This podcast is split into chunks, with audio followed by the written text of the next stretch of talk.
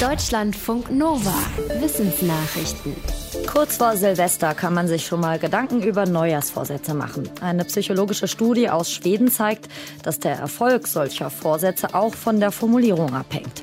Demnach wählt man besser die Worte positiv, ich esse in Zukunft mehr Obst, statt negativ, ich esse keine Süßigkeiten mehr.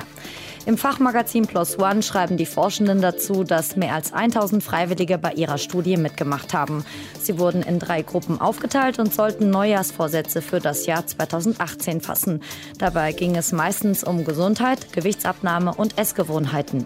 Die erste Gruppe bekam von den Psychologinnen und Psychologen keine Hilfe bei der Umsetzung, die zweite etwas und die dritte viel, zum Beispiel durch Mails mit Erinnerungen und Tipps. Ergebnis? Solche Hilfen hatten wenig Einfluss Einfluss auf den Erfolg. Den Unterschied machte aber die Wortwahl der Vorsätze. Laut den Forschenden führten sogenannte Annäherungsziele zum größten Erfolg. Also etwas Neues in den eigenen Alltag einführen. Ziele, bei denen es ums Aufhören oder Vermeiden ging, wurden öfter verfehlt. Bei Fällen von Polizeigewalt in den USA sieht man öfter, wie Beamte auf dem Nacken eines Menschen knien. Ein Neurologieteam aus den USA warnt vor solchen Einsätzen. Auf dem Nacken knien, Würgegriffe oder andere Fixierungen am Hals seien gefährlich und dürften auf keinen Fall angewendet werden, um jemanden festzuhalten. Die Forschenden haben festgestellt, dass die Anweisungen der Polizeistationen in den USA sehr unterschiedlich sind. Manche verbieten Gewalt am Hals, einige empfehlen sie allerdings und sagen, dass das Abdrücken der Hals Halsschlagader eine sichere, nicht tödliche Methode sei, um eine Person vorübergehend bewusstlos zu machen. Die Forschenden sagen, das ist falsch. Immer wenn weniger Blut und Sauerstoff zum Gehirn kommt als normal, könne das schwere Folgen zur Folge haben. Sie fordern, dass Halsfixierungen und Würgegriffe von Beamtinnen und Beamten dokumentiert werden und dass mögliche Folgen dadurch öffentlich gemacht werden.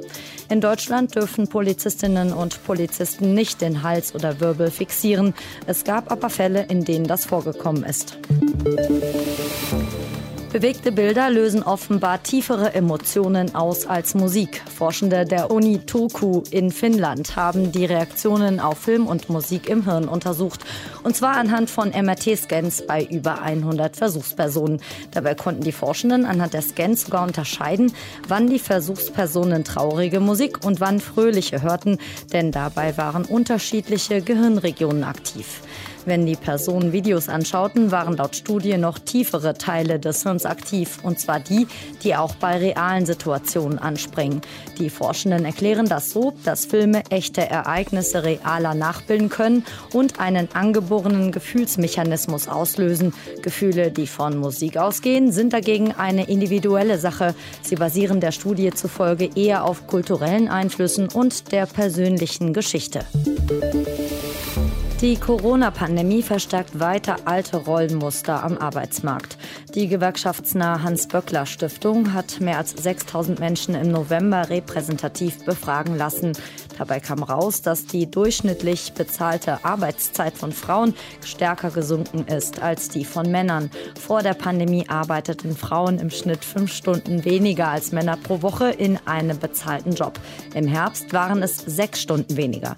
Ähnlich war die Differenz nach einem einer gleichen Umfrage im Frühjahr während des ersten Lockdowns.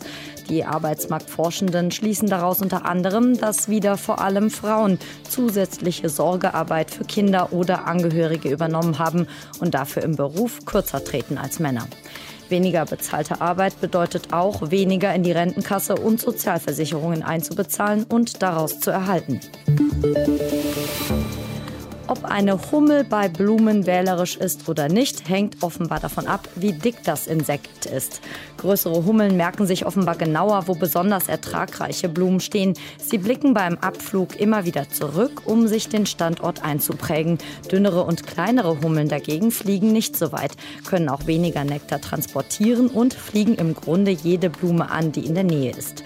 Das haben Forschende der Universität Exeter herausgefunden. Dazu haben sie verschieden große und schwere Hummeln künstliche Blumen mit jeweils mehr und weniger Nektar ansteuern lassen. Die kleinen Insekten haben im Hummelnest offenbar eine andere Funktion als die großen.